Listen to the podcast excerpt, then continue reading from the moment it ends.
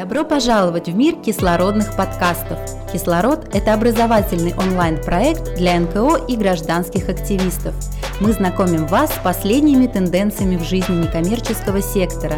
Мы раскрываем ваши способности, обучаем и мотивируем. Для вас мы приглашаем лучших экспертов и знатоков своего дела, чтобы они делились своим опытом. Мы помогаем перейти вам на новый уровень. Заряди свою идею вместе с командой «Кислород». Добро пожаловать в кислородные подкасты. И сегодня у нас в гостях Дарья Волкова, представитель эстонской НКО Рама Трахваля. Даша, привет. Привет. Давай э, для начала переведем э, название с эстонского на русский язык для нашей аудитории, и, возможно, ты расскажешь немного о самом проекте, в чем его суть. Э, Рама Трахваля значит книга народу, дословно, и в этом проекте заключается. Основная цель в том, чтобы люди могли принести свои старые книги э, нам, и мы после этого устраиваем мероприятие бесплатное, куда могут прийти другие люди или те же самые найти для себя новые книги. Они, они, они старые, но э, они новые для тех людей, которые за ними придут. И мы надеемся всегда, что люди найдут для себя именно то, что они искали, что-то интересное. И судя по отзывам, люди находят именно то, что они искали обычно, поэтому очень рада довольно интересный формат ярмарки. А, все знают, все знакомы с различными форматами таких ярмарок, а, в том числе и книжных. Но обычно а, товары там чего-то стоят. Вы же раздаете книги бесплатно. Откуда родилась такая идея? На самом деле эту идею придумал э, один эстонский писатель. Он проводил подобные мероприятия с 2009 года по 2014. И в 2014 году он, он закончил, к сожалению, этот проект, но руководитель нашего проекта увидела эту идею, побывал на этом мероприятии, и поэтому решила, что нужно продолжать такое интересное начинание. Поэтому решила принести это в Таллин. Таким образом, это начало проходить у нас и в более широком формате, чем было до этого, потому что наше мероприятие занимает довольно большое пространство в котле культуры в Таллине. И мы очень рады, что он, оно прошло уже второй раз. Это значит, что людям интересно. И в этот раз было еще больше книг, еще больше людей. Вот. Но, но идея не наша. А почему бы не ввести, пусть даже символическую плату за каждую книгу? Ведь это могло бы помочь окупить мероприятие или собрать больше денег на благотворительность. Нам помогали очень многие спонсоры, и поэтому с самой организацией мероприятия в денежном вопросе не было проблем. Но часть книг мы продавали за небольшую символическую сумму. Точнее, не мы, а наши партнеры, э, фонд Кинги Тутелу, э, «Подаренная жизнь». Эм, они собирают деньги для больных раком, и они делают очень большую, хорошую работу, и поэтому мы очень рады были с ними сотрудничать. И вот только они могли продавать книги на этом мероприятии. Но как ты решила присоединиться к такому проекту? Что тебя заинтересовало в нем?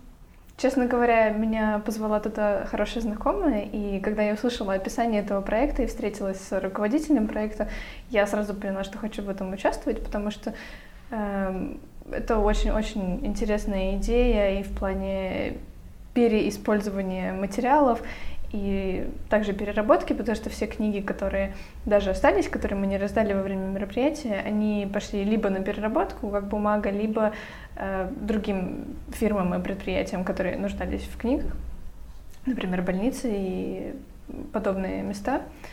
Э, и это очень здорово.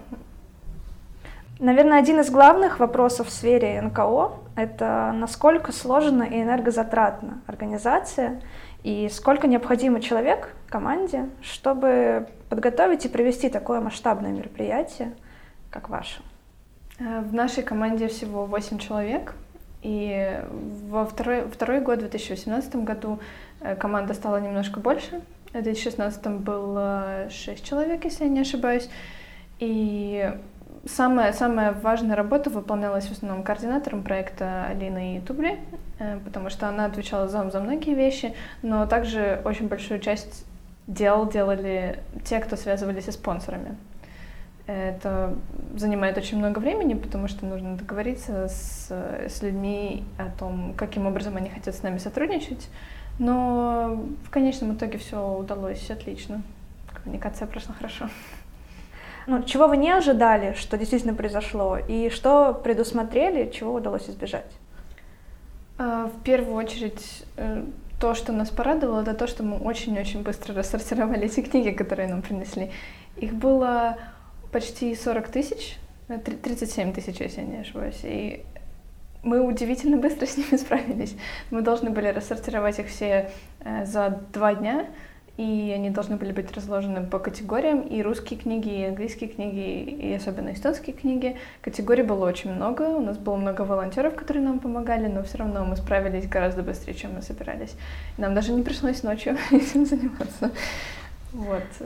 А все прошло достаточно гладко, да. А кто обычно приносит книги? Если у вас портрет донора, скажем так. Это женщины или мужчины, люди молодые или постарше.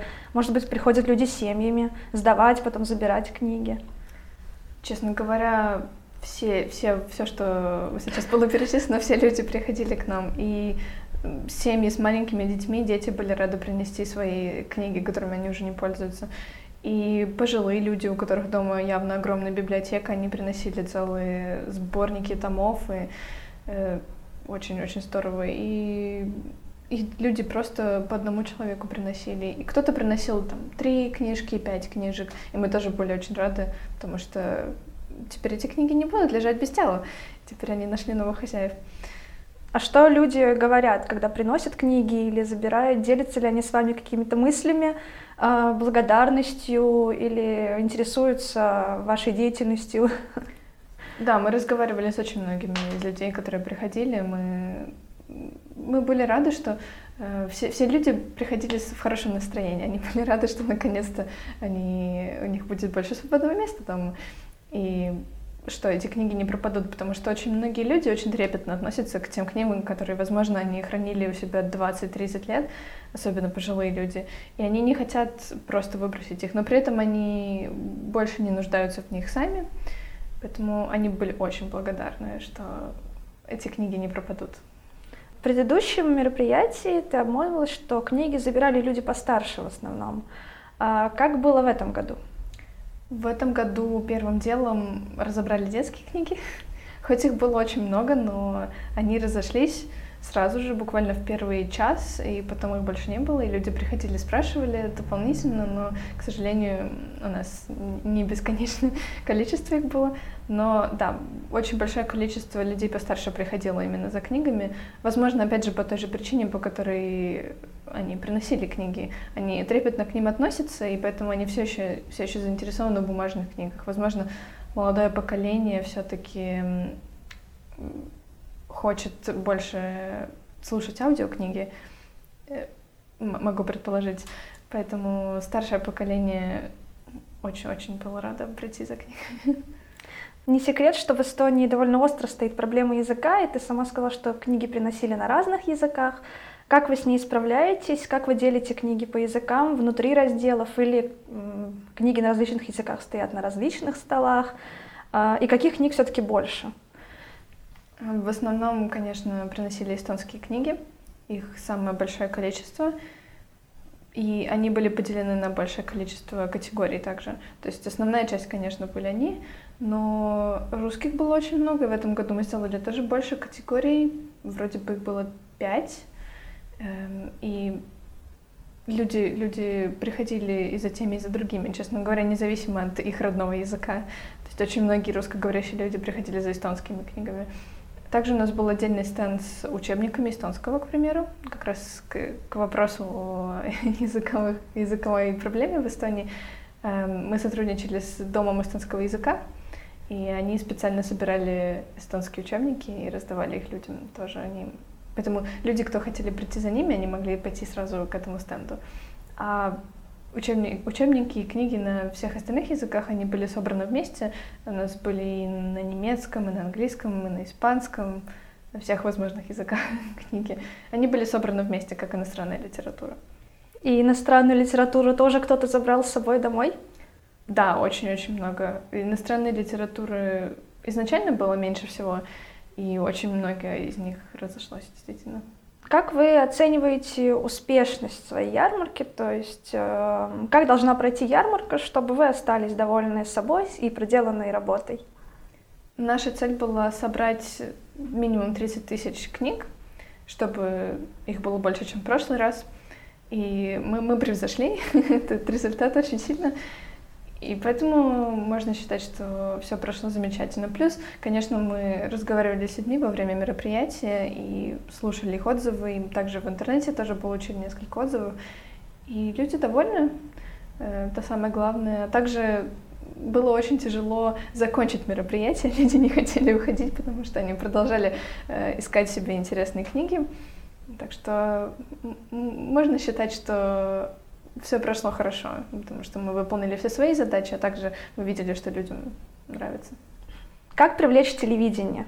Или они сами вас находят, или вы к ним приходите и хотите рассказать о своем проекте, прорекламировать его. Как это происходит? А, мы рассылали пресс-релизы, конечно же. Э, это очень большая часть работы и на русском, и на эстонском языке. Но также большую роль играет то, что в Эстонии все-таки проходит не так много таких больших мероприятий, и поэтому большинство медиаканалов, которым, с которыми мы связывались, они были очень заинтересованы. Также в день мероприятия на место приходили несколько телеканалов, и они, они сами проявили интерес к нам. Они не были теми, кого мы звали конкретно на наше мероприятие. Поэтому да, в Эстонии не, не так много действительно таких мероприятий, и поэтому интерес достаточно большой сам по себе. Ну и, наверное, интересный личный вопрос. А, сколько книг у тебя осталось? Сколько книг ты забрала себе? И на каком этапе это произошло? То есть уже после того, как э, люди разобрали из каких-то оставшихся книг, организаторы забрали книги интересные себе, или на, во время сортировки, на этапе сортировки вы находите интересные книги и решаете, что нет, я ее никому не отдам и заберу ее с собой? Э, должна признать, что на этапе сортировки тоже были найдены хорошие книги, и часть из них, часть из них мы себе взяли. Не, не могу сказать, что мы прям очень много их набрали. У меня в конечном итоге набралось 10 книг, э, около 10, я не помню точное количество, но, например, такие книги, как эм, биография Илона Маска, я не могла пройти мимо нее, поэтому э, она ушла со мной сразу. А, то есть э, ты планируешь во вре... в течение этого года прочитать их и вернуть на следующую книжную ярмарку? Да, да, на самом деле, да. То есть э, очень здорово было бы оставить их себе. Может быть, парочка останется со мной, но вообще хотелось бы их отдать дальше, потому что очень многие книги действительно очень хорошего качества. Даже те, которые выпущены много лет назад, они в идеальном состоянии. И мне лично не нужно их хранить у себя дома, поэтому я сделаю так же, как, как все остальные люди, которые приходят на наши мероприятия, и отдам их там. Спасибо, Дарья, а, за то, что ты к нам пришла, за интересный разговор. А, а я напоминаю, что у нас в гостях была Дарья Волкова, а, представитель эстонского проекта «Рама Драхвали» или «Книга народу». И до новых встреч на кислороде!